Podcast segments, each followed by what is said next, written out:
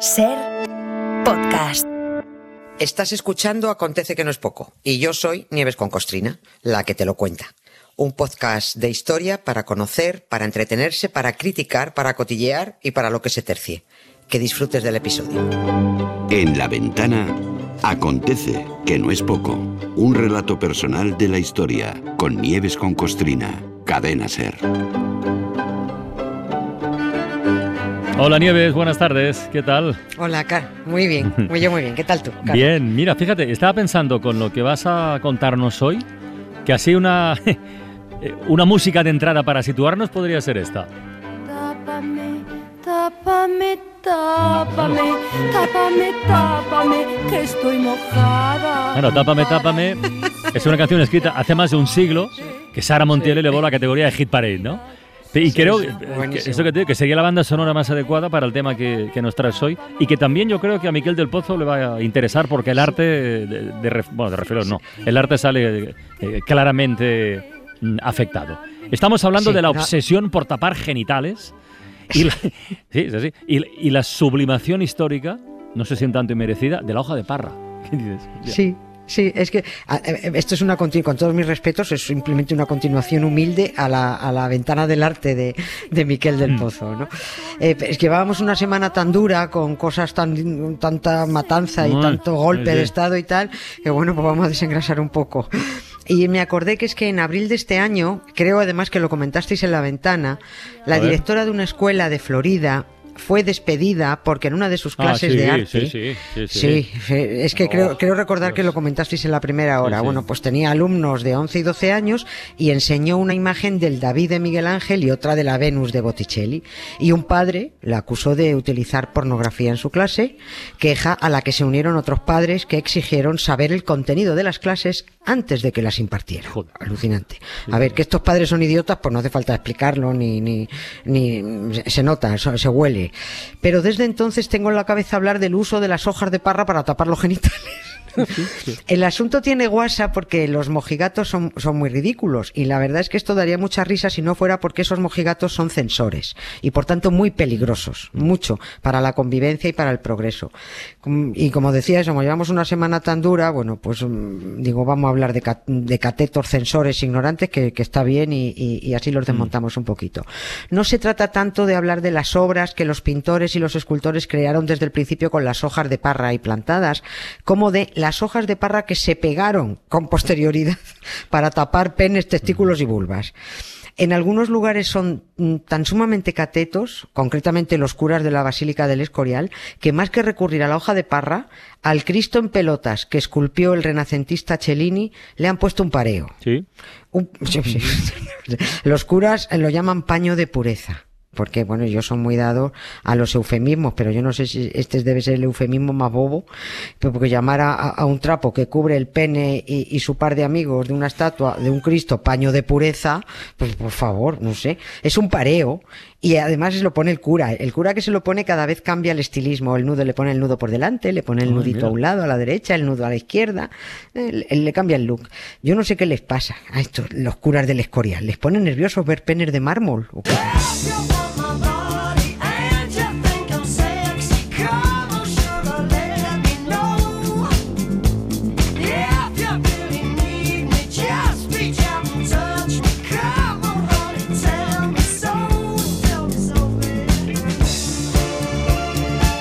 Igual pareo y perreo están separados por pocas letras, igual la cosa va por ahí. Oye, em, ¿de dónde viene lo de la hoja de parra? Quiero decir, ¿por qué de parra? Pues mira, es diciendo que cuando un tonto coge una linde, la linde se acaba y el tonto sigue. Y parece que todos hemos pillado la, la linde de hablar de hojas de parra cuando no son de parra. Ah.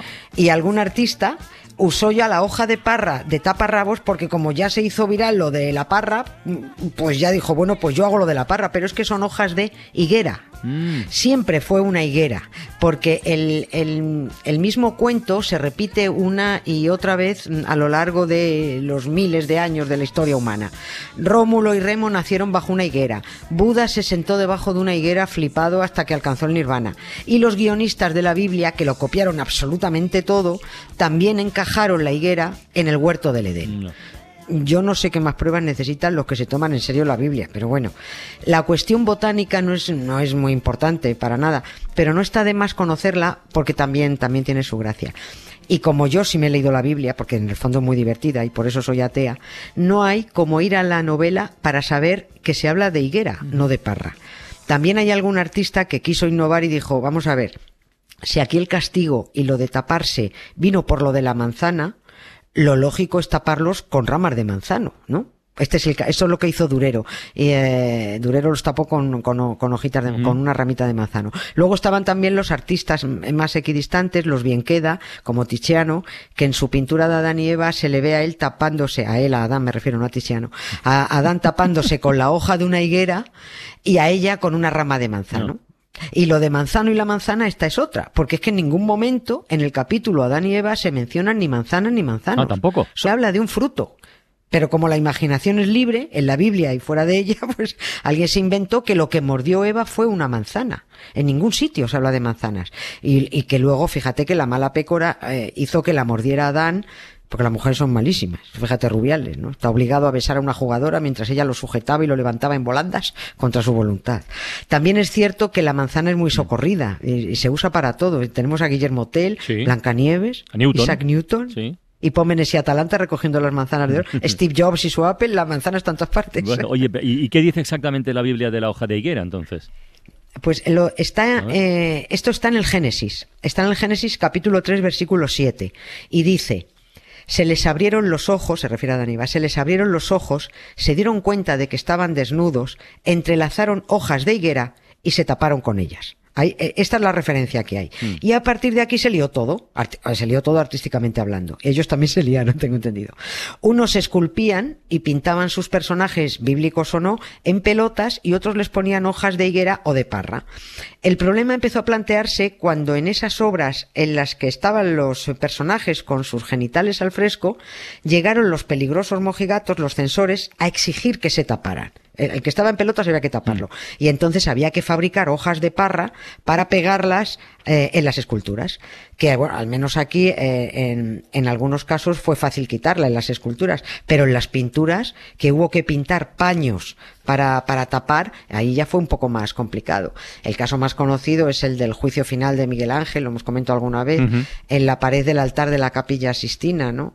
Los que la liaron fueron los curas, como no, los que se ponen nerviositos cuando ven penes, porque el concilio de Trento, a mediados del 16, censuró la desnudez y el papa de turno ordenó a Daniele da Volterra que tapara con telas los culos, los penes y las tetas que aparecían en la obra de Miguel Ángel, ¿no?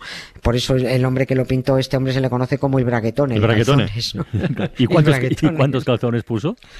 Este puso 22. Ostras. Pero es que en los siguientes siglos los distintos papas siguieron ordenando a otros artistas que siguieran tapando culetes. Que, es que Miguel Ángel hizo un festival ahí, to- todo Dios en pelotas, que estaba todo el mundo desnudo.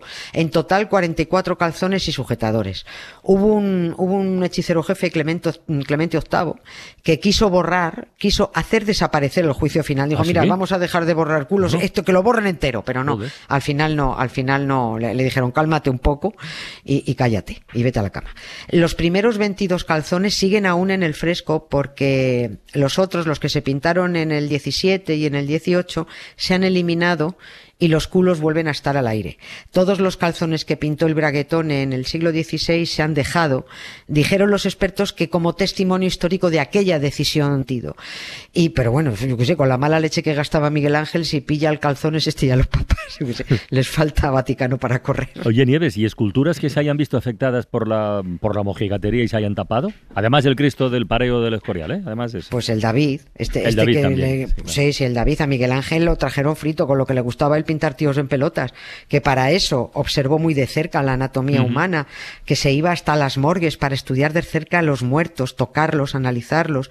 Bueno, pues luego venían los moñas y le tapaban lo más interesante.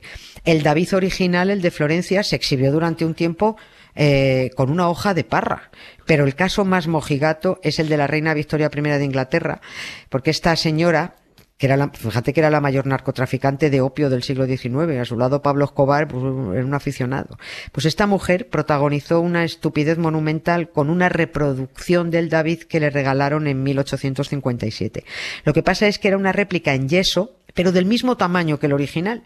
Y cuando la reina vio a aquel tío de 5 metros de, alto y en pelotas, pues, pues, le, pues le, dio un pataflus.